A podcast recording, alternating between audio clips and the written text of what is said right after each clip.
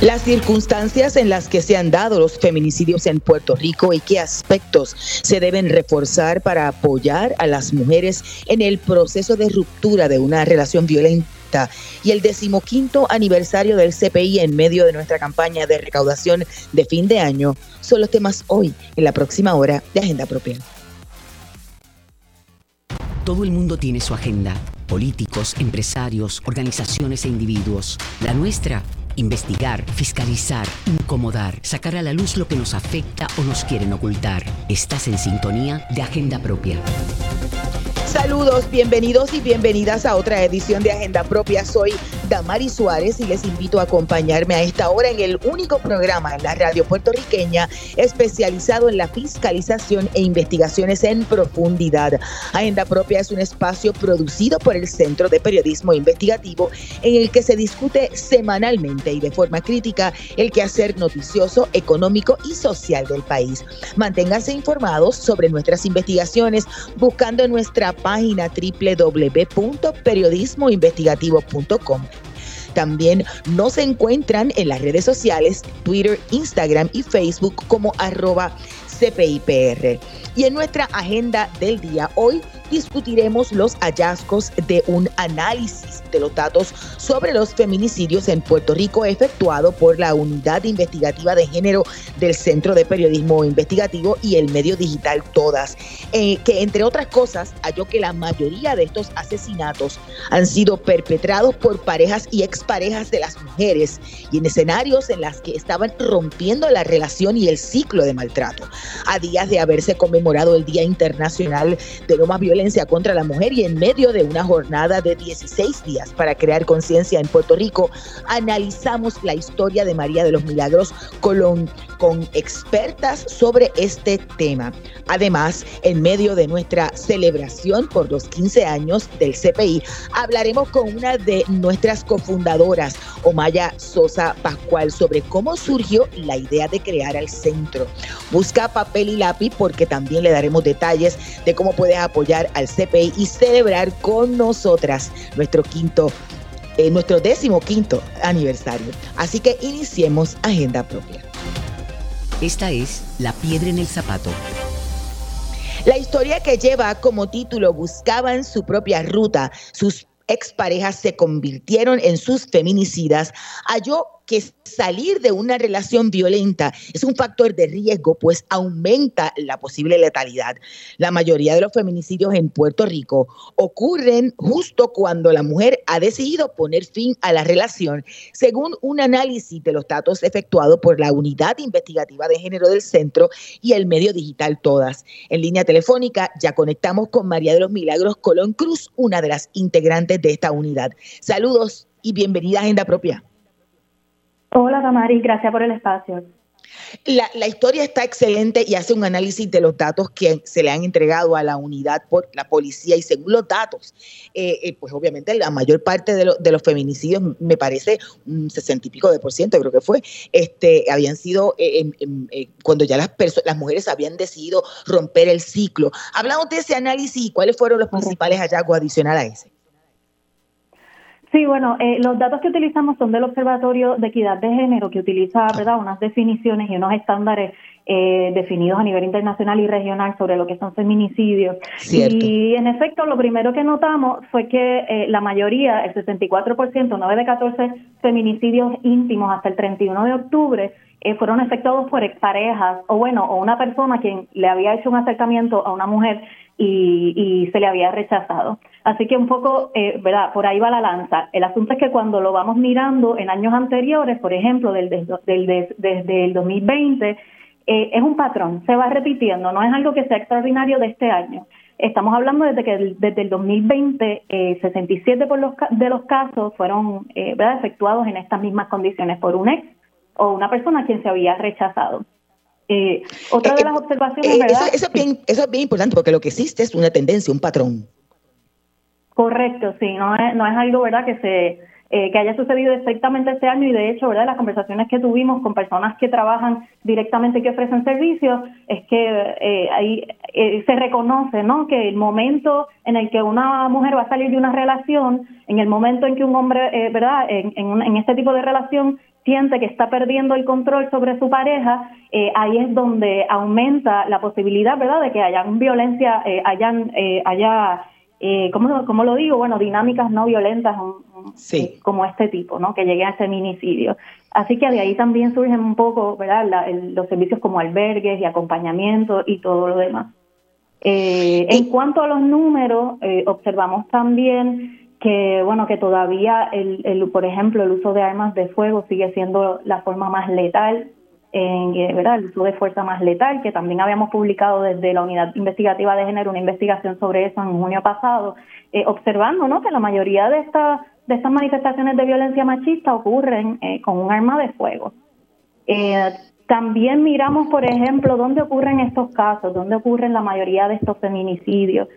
Y observamos, por ejemplo, que, ¿verdad? Que uno pensaría que por la, por la densidad poblacional un tanto que tiene que tiene sentido, pues está en regiones como Bayamón y San Juan hay altos números.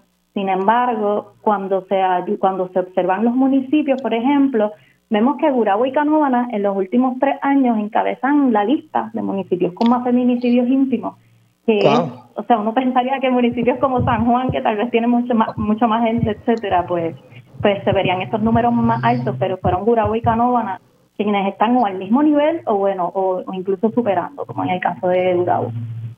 ¿Hay alguna teoría para ello? Sé que conversaste con el municipio y obviamente hay una, incluso unos servicios que ofrecen directamente desde el municipio a, las mujeres en ese en Gurabo, por lo, por lo menos. Sí, correcto. Hablamos con la alcaldesa de Gurabo, con Rosacheli Rivera Santana, y ella, ¿verdad? Un poco le toma por sorpresa porque eh, Gurabo es uno de los pocos municipios que ha establecido una oficina de, servicios, no de apoyo a, las mujeres y, y, en términos de atender eh, asuntos relacionados a violencia entre parejas. Así que a ella le tomó un poco por sorpresa que esto ocurriera así, pero pero en efecto estamos, ¿verdad? Lo que lo que observamos es que en Icanóbanas también, y son municipios que vamos, anterior a este año, había estos tres años también se habían mantenido con, con un alto eh, número entre el, entre el tope de los de los municipios con mayor feminicidio, pero por el momento, bueno, ellos son quienes encabezan. Que, que, hablemos un poco de qué necesitan. Las mujeres empiezan a romper el ciclo y ahí es que aumenta la letalidad. ¿Qué necesitan, por ejemplo, las organizaciones que le ofrecen y le brindan ayuda y a su vez las mujeres al tomar esa decisión? El, tomar la decisión por sí sola no evitó que, que, que algunos las mataran, ¿no? Claro, el consenso es, eh, vamos a empezar por el principio, ¿no? Hay que buscar ayuda. Eh, yo pienso, eh, digo, yo pienso, no, este, quiero decir que las personas con quien hablamos de, la, de las organizaciones, todas coinciden, ¿verdad?, en que un, tal vez uno reconocerse que uno es víctima de, en, en una relación es un poco una barrera al momento de solicitar estos servicios de apoyo. Y, y bueno, eh, lo primero es eso, ¿no? Reconocer que las personas que están en estos ciclos de violencia no están solas, que allá afuera hay servicios y que bueno, hay que, hay que, hay que reconocer eso y buscar las ayudas. Lo segundo es que estas organizaciones que son quienes ofrecen servicios y servicios directos, porque verdad, una persona que acude, por ejemplo, a la policía o a un tribunal no necesariamente se le ofrece una, una ayuda inmediata, un apoyo inmediato, no necesariamente se le ubica en un albergue o se le saca de la, de la, de la circunstancia verdad de peligro en la que podría estar. Así que en ese contexto eh, es importante reconocer que son estas organizaciones quienes ofrecen estos servicios directos de albergue, de acompañamiento, eh, de mover incluso, que en el caso de Gurabo pues, nos contaban también que ha ocurrido con cierta frecuencia, que sacar a, las sobrevivientes del, del país incluso. Y entonces lo que se necesita es que estas organizaciones tengan eh, ¿verdad? unos ingresos estables, unos ingresos que, que les permitan ofrecer estos servicios y que ahí un poco es, ¿verdad? ha sido la lucha en todos estos tiempos donde se han observado pues reducción en términos de las asignaciones, eh, un poco también desde, desde el gobierno eh, local, pues que a veces resulta un proceso súper tedioso, por ejemplo, en el desembolso de fondos que se, que se canalizan a través del Departamento de Justicia o de Familia o de la misma Procuraduría, pues una de las cosas, una de las quejas, ¿verdad? Uno de los problemas que enfrentan estas organizaciones es que, bueno, que demora un montón entre el momento en que solicitan y el momento en que esos fondos llegan a la organización. Entonces estamos hablando que puede haber periodos de tiempo en los que las organizaciones pues realmente estén en, en algún tipo de deficiencia fiscal y no les resulta demasiado difícil ofrecer estos servicios. Eh, así que por ahí, eh, son una, una, esa es una de las cosas que se identificó, ¿verdad? De las maneras en que se identificó en que se puede intervenir o, aportar a este problema desde desde el gobierno. Y lo segundo que se observó también es que ofreciendo estos servicios, o por lo menos canalizando servicios, haciendo referidos y ofreciendo, digamos, un directorio de las organizaciones que, que ofrecen estos servicios desde los municipios, eh, también podría ayudar a salvar vidas en, contextos de relaciones violentas. Vamos a la cita directa. Bueno, María, le damos la bienvenida a la doctora Mabel López, catedrática de Trabajo Social en la UPR y parte del Observatorio de Equidad de Género. Saludos, doctora, buenas tardes, bienvenida a Agenda Propia. Saludos, saludos a, las personas que nos escuchan y ahí a, la compañera y a ti misma, Damari. Los datos rechazan evidentemente la premisa de que las mujeres no salen del ciclo de, maltrato. Es todo lo contrario. Aumenta la letalidad al momento de ponerle freno al, ciclo e intentar romper la, relación. ¿Qué le parece? Y quizá una reflexión a los hallazgos de, la, de, la, de los análisis de los datos del, observatorio que hizo la unidad eh, investigativa de género. Pues, pues eh, es, un, es una realidad. Cuando una mujer eh, decide, eh, ¿verdad? Voluntariamente o con ayuda y asistencia romper ese ciclo de violencia de género es cuando de alguna manera eh, su condición se convierte en, una doble vulnerabilidad ya que ese agresor pues está perdiendo control sobre ella entonces ahí es que realmente esa mujer necesita acompañamiento, servicios, como estaban ustedes discutiendo, y muy importante, ¿verdad? Dentro de ese acompañamiento, pues orientación y educación, porque, por ejemplo, eh, el, el continuar con una rutina que ya ese agresor conocía eh, es lo primero que debemos cambiar, ¿verdad? El continuar manteniendo esto, esta situación en la privacidad y la intimidad de, de mi situación para no eh, preocupar a los demás es un error también. Entonces hay, hay una serie de, de situaciones y acciones que hay que tomar que son asertivas y se requieren en ese momento de vulnerabilidad, porque la verdad es que si ves eh, un poco el, el artículo, no tan solo demuestra que, que la mayoría de las mujeres que han muerto o, que han sido víctimas de feminicidio lo han sido por expareja, hay un elemento también de vulnerabilidad que, que es cuando hay por medio un, un arma, ¿verdad? Un arma de fuego. Y eso es un, un, evento de letalidad que muchas veces no se le da importancia y, y, cuando ese agresor tiene esa arma, posiblemente la va a utilizar en su contra. Así que me parece que aparte de la orientación el acompañamiento, por eso es tan importante, y, y, lo estaban comentando ustedes, que los servicios reciban los fondos. Fíjate que la política pública no es asumir eh, desde los servicios públicos eh, el acompañamiento de estas mujeres. Entonces se torna, se, se mueve al sector privado y el sector privado depende de las fluctuaciones de los fondos. Y, y este es el grave problema que denunciamos cuando no tenemos política pública desde los derechos humanos. Cuando tú tienes una política pública que entiendes que este asunto, por ejemplo, de las violencias de género, un asunto de derechos humanos, te ves obligado como Estado a atender el mismo. Entonces, me parece que es un, un, problema grande y, y pues, me recoge en el artículo, ¿no? Me parece una investigación bien importante y, y, y creo que, que, este tipo de, de, artículo ayuda a que otras personas escuchen otras dimensiones del problema de las violencias de género, que no es tan solo el que una mujer decida irse y romper un ciclo, es que se torna su vida mucho más peligrosa y vulnerable porque eh, el momento en que rompe el ciclo es el momento donde ese agresor pues ya perdió poder y control sobre ella. Claro.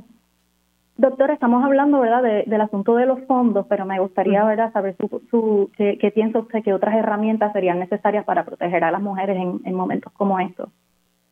Pues, pues un poco eh, comentaba, eh, servicios y acompañamiento, eh, un poco eh, creo que se ha discutido mucho el, el, acompañamiento de asesoras legales que estén con las mujeres en ese proceso. Mira, la verdad es que las violencias de género, pues todos estamos construidos desde esa inequidad de género y muchas veces el que una mujer tome esa decisión para romper esta violencia depende de tantos factores porque estructuralmente, institucionalmente, la inequidad de género está en todas partes, así estamos, así nos, ese es el orden de relacionarnos, que entonces el, el que haya ese acompañamiento de, de, un servicio en todos los pueblos. Ahorita comentaban ustedes, casi todos los servicios eh, como la mayoría de las situaciones en el país, ¿verdad? Eh, se concentra en el área metropolitana y esa mujer que está en Utuado, que está en el centro de la isla, que no tiene acceso a poder recibir ese acompañamiento, esos servicios, esa educación que es tan importante para romper el ciclo de la violencia de género,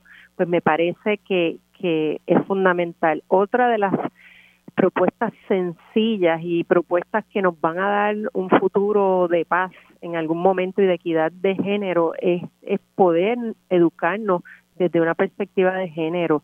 Eh, tanto obstáculo por poder asumir algo sencillo que simple y sencillamente implica que nuestros niños, nuestras niñas, que todos vamos a aprender que este desbalance de poder en la figura entre un hombre y una mujer, entre lo femenino y lo masculino, y esas representaciones puede ser distinta, puede ser equitativa, y eso nos va a ayudar, ¿verdad?, en el futuro. Pero básicamente lo inmediato, la pregunta que me dice es servicio.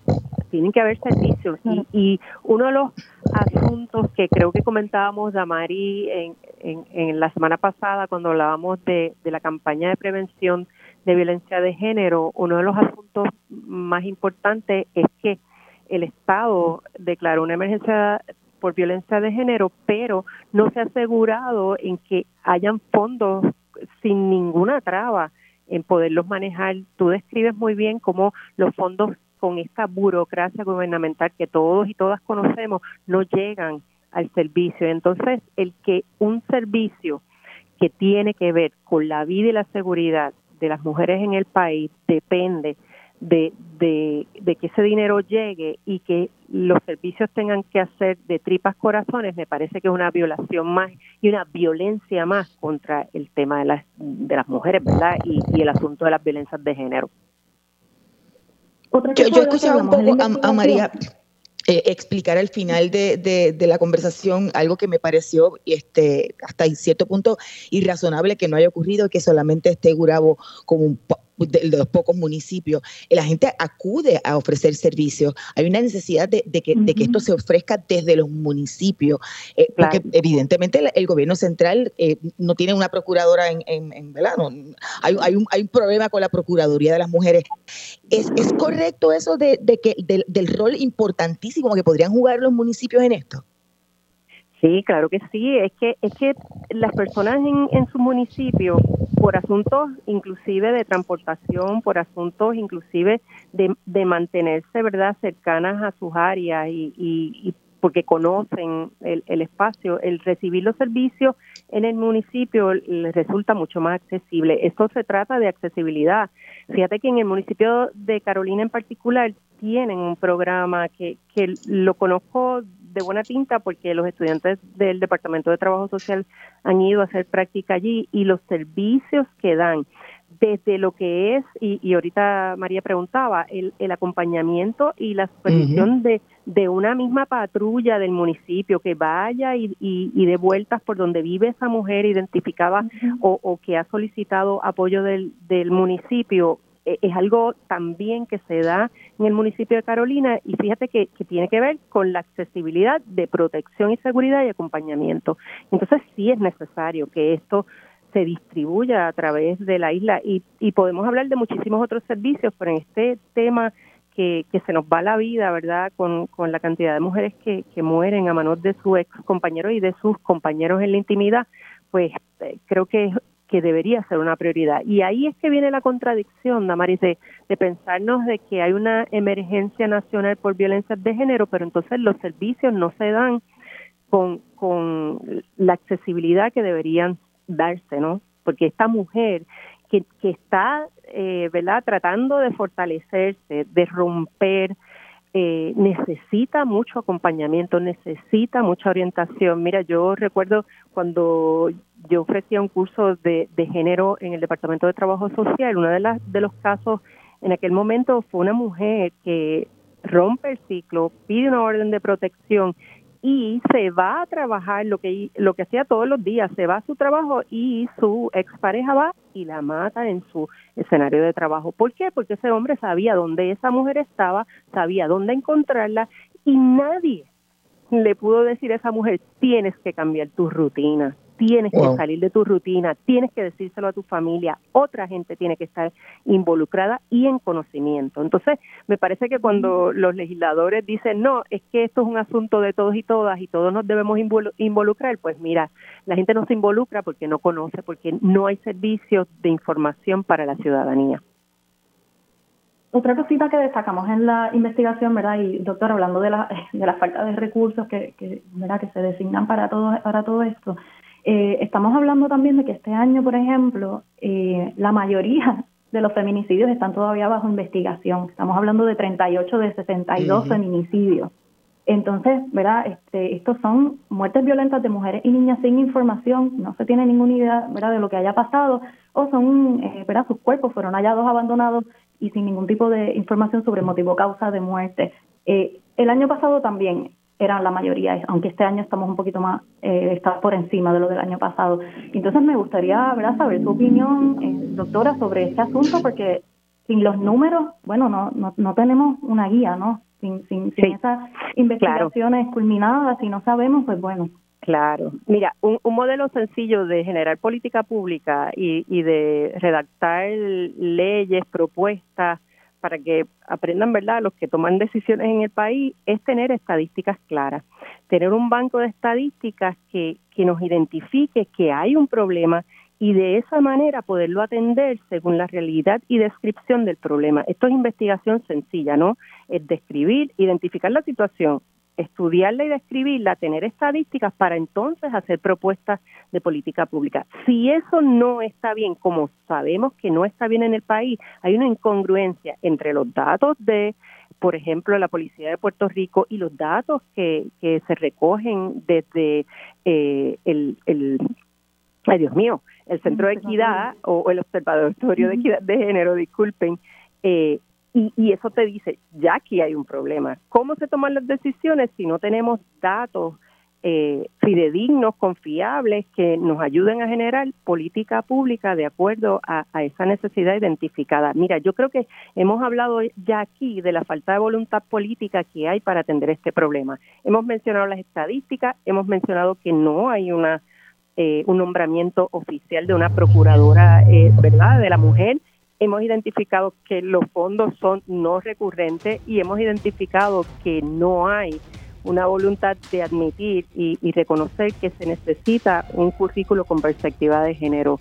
Me parece que, que hemos eh, desarticulado la política pública del país, que pues me parece que está eh, de alguna manera obstaculizando el que se atienda adecuadamente este problema. Gracias a ambas. Escuchaban a la periodista María de los Milagros Colón Cruz eh, de la Unidad Investigativa de Género del CPI y todas, y a la doctora Mabel López del Observatorio de Equidad de Género. Pueden buscar la historia de María de los Milagros en periodismoinvestigativo.com y en todaspr.com. Vamos a una breve pausa, pero manténganse en sintonía que al regreso continuamos hablando sobre este tema. Usted escucha Agenda Propia.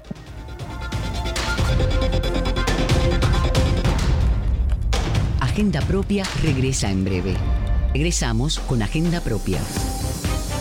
Estamos de regreso en Agenda Propia, el programa producido por el Centro de Periodismo Investigativo. Soy Damari Suárez y les recuerdo buscar nuestras historias en periodismoinvestigativo.com y en las redes sociales del centro. Para darle seguimiento a la historia sobre los feminicidios y enmarcado en el Día Internacional de la Eliminación de la Violencia contra la Mujer, que eh, se conmemoró el pasado 25 de noviembre. Conectamos con Enid Pérez, directora de Política Pública de Proyecto Matria. Saludos, bienvenida a Agenda Propia. Buenas tardes, saludos a Tamara y a todas las personas que nos están sintonizando.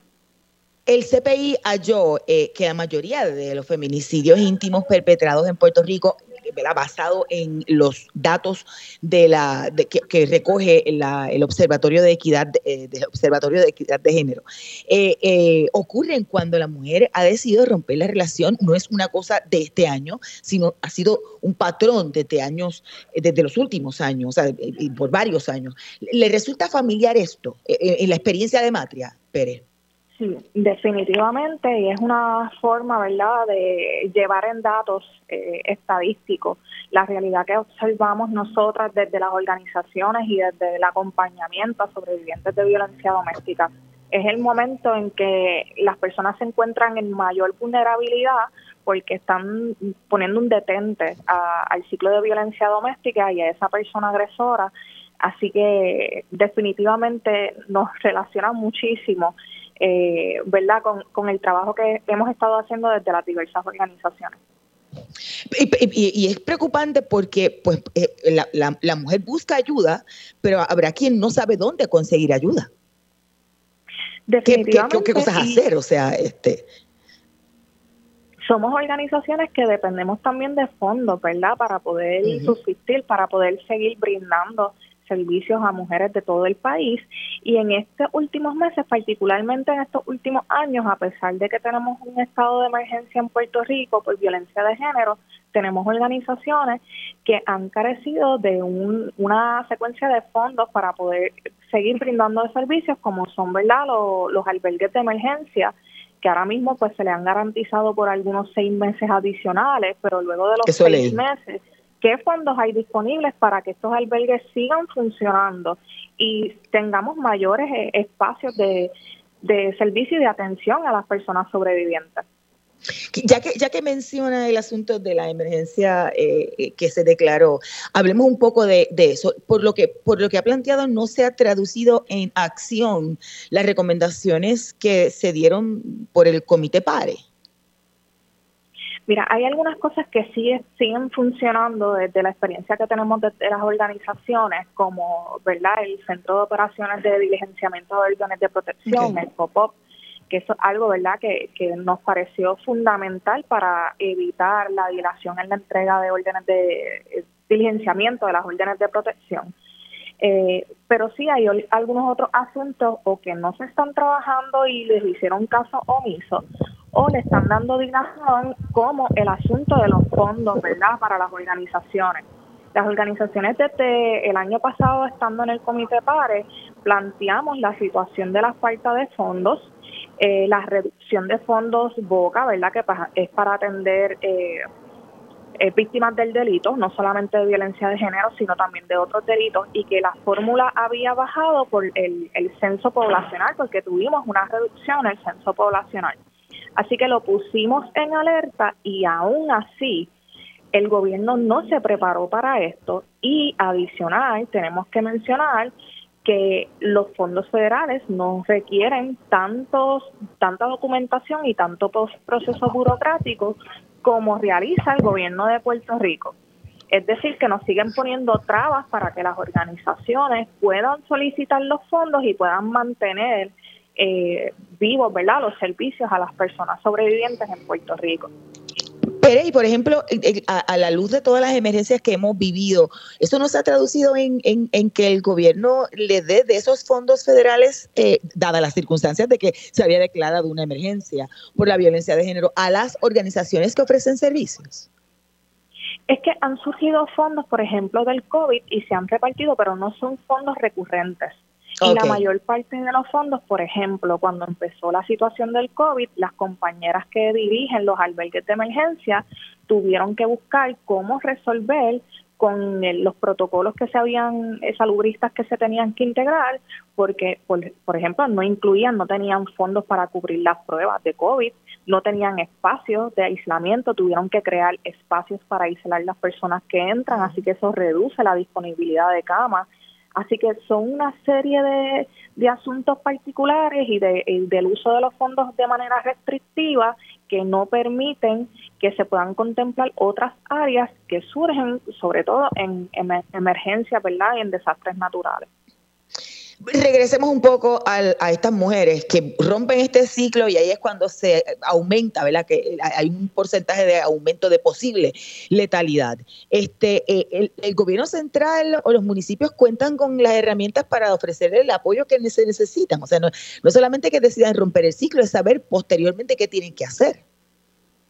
Mira, no todos los municipios tienen, por, eh, por ejemplo, una oficina de asuntos de la mujer para atender estos casos, ¿verdad? Así que algunos tienen solamente una oficina de ayuda al ciudadano y es muy poco el personal que tienen. Y hemos encontrado y, hemos vivido la experiencia de que no todos están adiestrados, no todas las personas están adiestradas en los municipios para atender casos de violencia doméstica. Hay algunos municipios que han hecho, ¿verdad?, sus ajustes, que han revisado sus protocolos internos, no solamente para atender casos eh, internos dentro de la, del municipio, sino también para atender casos externos. Eh, pero hay otros municipios que lamentablemente no han hecho nada y que tienen muchos señalamientos también, como por ejemplo el municipio de San Sebastián, que vimos reciente hace algunos meses un, caso, ¿verdad?, eh, que se da de, de ah, ¿verdad? unos actos de violencia dentro de la, del municipio y que trae a colación otros asuntos de acoso laboral que se habían dado en el municipio y que no se habían trabajado tan siquiera. Así que son asuntos bien preocupantes y cada municipio, como es autónomo, opera de una manera distinta. Nosotras de nuestro granito de arena fue tratar de que los municipios escucharan desde nosotros la, la el asunto de mantener un protocolo que fuera lo más uniforme posible. Claro. y que las víctimas cuando lleguen a esos lugares, pues mira, las, las personas encargadas de atender los casos sepan dónde las van a referir, cuáles son los pasos concretos que hay que realizar, poder realizar planes de escape, poder darle esa ayuda inmediata, porque otra, otro asunto de, de nuestras experiencias y desde los datos es que las mujeres llegan primero a espacios informales o organizaciones sin fines de lucro a buscar ayuda antes que la policía, los tribunales. Así que tenemos que estar preparadas para poder recibir a esas personas, eh, ¿verdad? Y, poderles dar todos los servicios disponibles. Sí, y yo, y yo, pensaría incluso hasta una campaña de orientación uniforme que, que, que salga desde los municipios para dar a conocer cuáles son las entidades, dónde puede llamar, a quién puede eh, acudir, ¿no? Este ni siquiera lo hay a nivel central definitivamente eso es parte de las cosas que se quedó coja, ¿verdad? Con, el plan de trabajo del comité PARE, una campaña educativa y de hecho se hizo hasta un flujograma de los servicios desde el subcomité de servicios ese, ese trabajo se hizo pero no se le ha dado tanta promoción no se le ha dado tanta cobertura mediática para que las mujeres sepan dónde van a buscar ayuda. Así que en eso también se está fallando definitivamente la investigación se alude a que un montón de estos feminicidios aún están bajo investigación.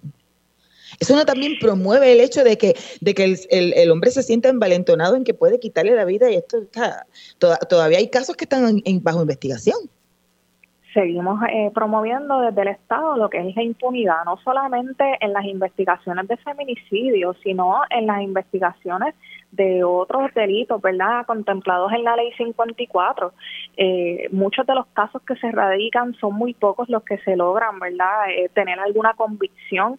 Así que esos datos se pueden encontrar inclusive en la página de la policía, podemos ver también los datos en, la página de Poder de Judicial de cuántas órdenes de, ¿verdad?, solicitudes de órdenes de protección se hacen y cuántas terminan adjudicadas. Así que son algunos asuntos que todavía necesitan eh, mucho trabajo, necesitan mucha educación y adiestramiento en el personal que atiende estos asuntos y, y verdad enfocado en lo que es la perspectiva de género, que es una medida preventiva que la hemos estado hablando en sin número de ocasiones y que sabemos que también el Estado está ignorando completamente. Yo, yo sé ya lo que pasó y todo el mundo lo sabe con la, manera en que se trabajó el asunto del currículo con perspectiva de género, pero no solamente eso, ¿qué otras cosas están haciendo en otros lugares, en otros países, en otras jurisdicciones que debemos replicar aquí? Y obviamente un poco abundar sobre eso que ocurrió con, con el currículo. Mira, en Puerto Rico ahora mismo estamos llevando a cabo lo que es la campaña 16 días de activismo. Es una campaña internacional donde tiene participación de más de 6.000 organizaciones eh, políticas, gobiernos, agencias eh, desde las Naciones Unidas. Eh, y aquí en Puerto Rico hay más de 40 organizaciones que están participando y quien promueve ¿verdad? esta campaña en Puerto Rico es el Colegio de Profesionales del Trabajo Social de Puerto Rico. Sí. Así que esos son como unas eh, campañas educativas que se hacen en ciertos momentos desde otras organizaciones que permiten que la gente pueda tener acceso a información eh, fiable, a información correcta. Así que es algo tan sencillo que se está haciendo desde Latinoamérica y, y aquí, desde aquí de Puerto Rico y vemos como el gobierno ni tan siquiera promueve esta campaña, solamente se está escuchando desde las organizaciones. Así que eh, es un ejemplo súper sencillo de lo que se puede hacer. Nosotras desde las organizaciones tenemos muchísimo material creado ya, eh, de los estudios que hemos hecho, de las investigaciones que hemos hecho, desde la experiencia atendiendo personas eh, sobrevivientes de violencia doméstica. Así que solamente poner a disposición el poder replicarlo en los medios, ¿verdad? Y poder poner ese, ese dinero que se necesita para que llegue la información a todas las personas en Puerto Rico, desde las áreas urbanas hasta las rurales. En el caso de, educación, eh, ¿hay alguna herramienta que también puedan suplirle ustedes desde las organizaciones al magisterio? Mira, es que es algo un poquito es verdad, eh, contestarlo es una pregunta muy interesante, Damari, porque fíjate, las organizaciones desde el subcomité de educación en el comité PARE fueron las que hicieron la revisión eh, del material curricular que ya se había creado antes.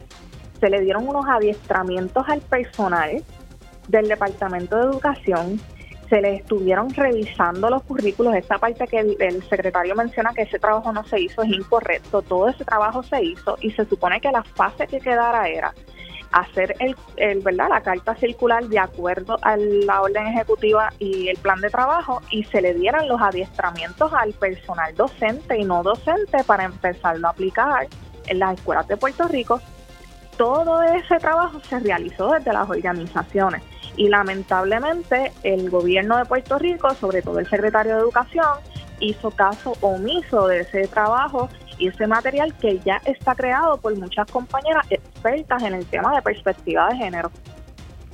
Gracias, Enid, que ya tengo que hacer la pausa. Enid Pérez, directora de política pública del proyecto Matria. Vamos a una breve pausa, pero usted siga en sintonía. Al regreso hablamos sobre el decimoquinto aniversario del Centro de Periodismo Investigativo y nuestra campaña de recaudación de fondos de fin de año.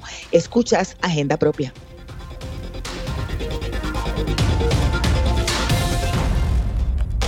Agenda Propia regresa en breve. Regresamos con Agenda Propia.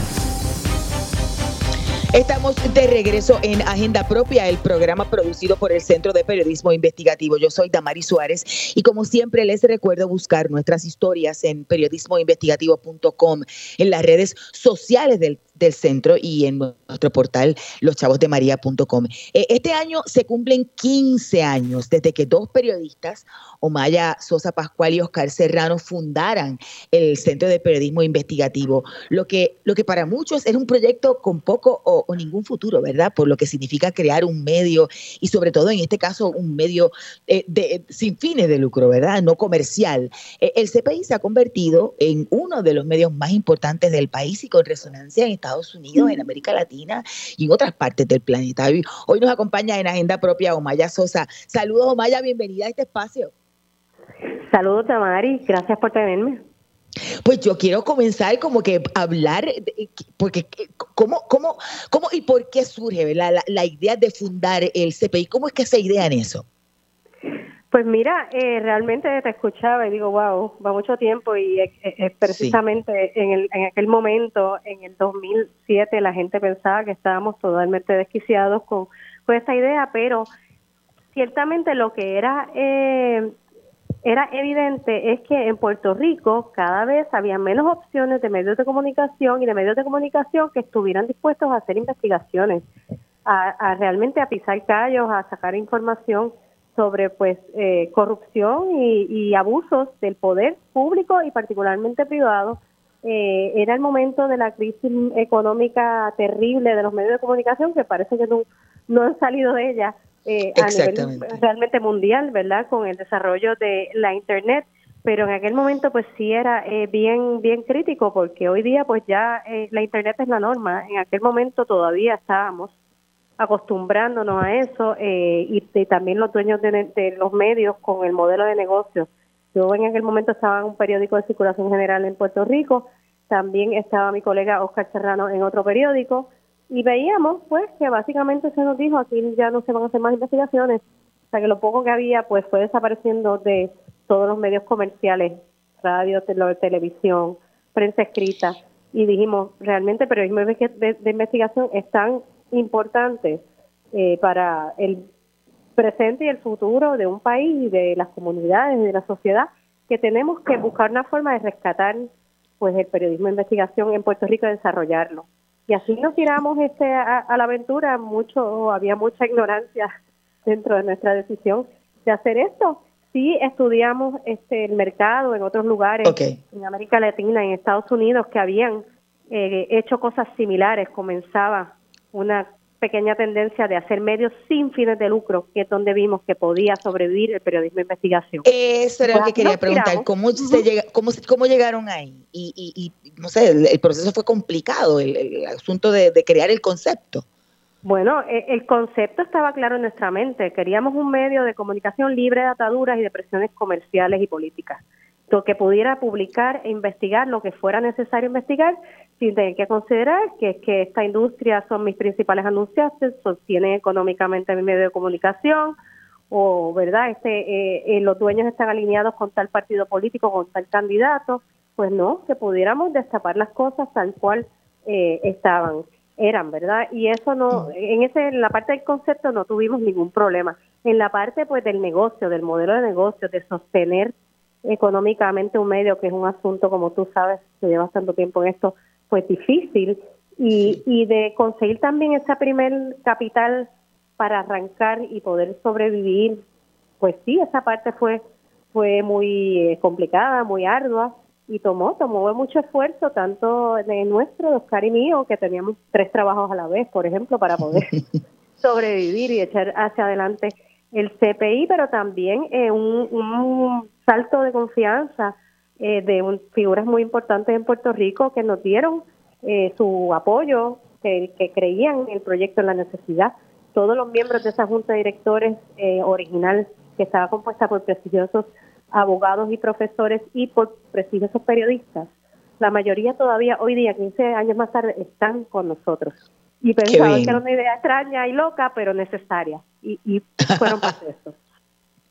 Les habían dicho desquiciado. Hablaste que tenían tres trabajos, pero me gustaría quizás unas anécdotas de cómo fueron esos primeros, esos primeros meses, esos primeros años. Pues mira, el, lo más importante que pasó al principio fue otra de estas figuras importantes que, que también confió en el proyecto y que no le tomó ni cinco minutos decidir que esta era una buena idea y que la quería apoyar, y fue el ex decano de la Facultad de Derecho de la Universidad Interamericana, Mariano Negrón Portillo, quien le hice el acercamiento yo en una actividad para ver si me daba una reunión. Este, durante un cóctel me dijeron, vete y abórdalo, yo ni lo conocía, ¿verdad? Este, queríamos una escuela de derecho porque desde el inicio sabíamos que íbamos a tener que litigar acceso a información con nuestras investigaciones. Y nuevamente en los medios de comunicación ya habíamos visto que ya no había dinero para pagar abogados para demandar. Y dijimos, pues mira, una facultad de derecho, como hay un modelo en la Universidad de Yale, se puede apoyar este, este tipo de, de iniciativas porque sirve también de centro de práctica para los estudiantes de Derecho. Y le hicimos el acercamiento y no tomó ni cinco minutos eh, tomar esa decisión de decir, me encanta la idea, que necesitas? Ay, Dios mío, es cinco minutos. Eh, déjeme reunirme con usted formalmente. Y me dice, no, no, pero aquí ahora mismo dime qué tú necesitas. Y yo dije, ay Dios, pues, pues dos computadoras, una pues una fotocopiadora, una línea de teléfono, una oficina, aprobado. Y no tomó tres meses que nosotros ya estábamos operando en la Facultad de Derecho de la Universidad Interamericana, donde hoy, 15 años más tarde, todavía tenemos esa oficina que usamos ya como enlace porque hemos crecido tanto, agraciadamente, que hemos tenido que buscar una sede, ¿verdad?, donde pueden estar ya nuestros casi 20 periodistas y equipo de apoyo. Y Omaya, eso, eso es impresionante porque yo, fui parte, ¿verdad? No, no, desde el principio, pero esa transición del crecimiento exponencial que ha tenido el centro en, los pasados años, cuando, como, como decía en una carta hace unas semanas, nos reuníamos en, en esa oficinita que habíamos todos, a lo mejor en un momento dado después crecimos un poquito más y se utilizaba el, el conference. Ahora no cabemos. Es una oficina de profesor, que realmente son una oficina pequeña. Sí, este, pues igualmente, ¿verdad? Hablé de ese respaldo, pero pues ese respaldo fue más bien de una infraestructura y sí se nos daba algún tipo, un estipendio muy, muy, este, ¿verdad?, eh, modesto, pero no, no daba para operar ni para pagar más personas, ni, ni cubría nuestro, ¿verdad?, salario más básico tampoco. E, ese dinero era una base importantísima para nosotros poder comenzar a buscar dinero eh, como una, una organización sin fines de lucro. Y en el camino pues aprendimos muchísimo, eh, nos, nos instruimos, eh, buscamos mucho, tuvimos mucho apoyo gratuito de distintos sectores, de artistas que nos ayudaron a hacer eh, eventos de recaudación de fondos, estudiantes que venían a hacer prácticas. Nuestros primeros años éramos Oscar y yo a tiempo parcial con unos estudiantes que nos asignaban de algunos programas de práctica de las universidades de Puerto Rico, que pues no se les pagaba, ¿verdad? Así que un poco así fuimos eh, desarrollándonos y aprendiendo. En este mundo sin fines de lucro requiere que una fundación confíe en ti para que las demás empiecen a confiar. Y eso es como lo más difícil, que la primera confíe en ti, ¿verdad? Y ya por primera vez una fundación, tengo que decirle, fuera de Puerto Rico, ¿verdad? Fue la que confió en nosotros, no una eh, organización local, lamentablemente, pero una, una cosa muy modesta, una bequita de 5 mil dólares que nos dieron. Y esa primera beca fue tan importante para luego que los demás dijeran, ese se llama el Fund for Investigative Journalism, mira, si esta gente le dio, yo le puedo dar. Este, Estas personas son personas serias, están operando con sus cosas en orden y hemos ido creciendo así eh, poco a poco hasta que el, verdad hemos tenido una sucesión, ya tenemos una directora ejecutiva espectacular, Carla Miret, este y cada cada año nos profesionalizamos más en términos de lo que es nuestro modelo de, de negocios sin fines de lucro para sustentar nuestro medio de comunicación. ¿Habían visto esto? Eh, eh, eh lo, lo, ¿Esa eran las expectativas? ¿O ha rebasado totalmente las expectativas? Porque hasta premios internacionales hemos ganado. las expectativas, realmente. Hay medios en, Estados Unidos donde han logrado algo similar y, mayor, ¿verdad? No son tantísimos tampoco, pero sí los hay. Un, Center for Public Integrity, un ProPublica, que tienen unos presupuestos millonarios, unas plantillas, ¿verdad? Y ya llevan décadas operando. Pero Estados Unidos es un país de 300, más de 300 millones de personas, eh, o sea, la capacidad económica es otra. Y aquí en Puerto Rico, donde no hay una tradición filantrópica tan fuerte, ¿verdad? Pues no, no esperábamos una cosa así, pero los temas en Puerto Rico a raíz del huracán María nos llevaron, ya llevábamos un buen ritmo, pero realmente pusieron ese foco sobre Puerto Rico y provocaron que diéramos otro salto cuántico con nuestras coberturas y, y con nuestras traducciones al inglés de las historias que producimos.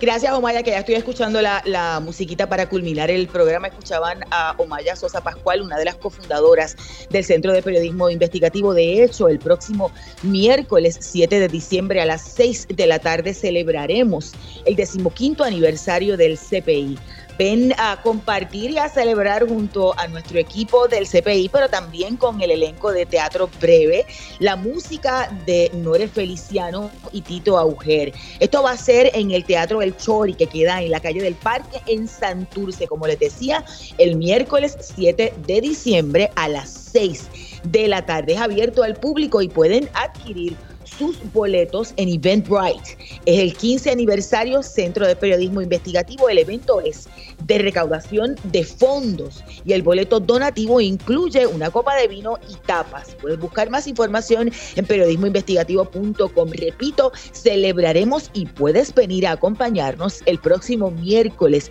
7 de diciembre a las 6 de la tarde, el decimoquinto, el quinceañero del CPI van a compartir. Conoce al equipo del CPI, también el elenco de Teatro Breve, la música de Nore Feliciano y Tito Auger. Esto será en el Teatro El Chori en Santurce a las 6 de la tarde el miércoles 7 de diciembre. Saca la fecha, sepárala y adquiere los boletos donativos en Eventbrite. Hemos llegado al final de esta edición de Agenda Propia, por lo que como siempre les recuerdo buscar todas nuestras historias en periodismoinvestigativo.com. También allí pueden suscribirse a nuestro boletín para que reciban en su correo electrónico directamente nuevas investigaciones y contenidos. Además, en periodismoinvestigativo.com pueden visitar el kiosco virtual del Centro de Periodismo Investigativo y adquirir nuestro artículos con sus donativos. Recuerden que ya inició nuestra nueva campaña de recaudación, la importante, la más importante del año, durante la cual tu donativo cuenta doble. Inició el primero de noviembre y está vigente hasta el 31 de diciembre. Esto incluye los artículos del kiosco. Gracias siempre por la sintonía. Los esperamos la próxima semana. Hasta aquí, Agenda Propia. Este programa es una producción del Centro de Periodismo Investigativo con el apoyo de Espacios Abiertos.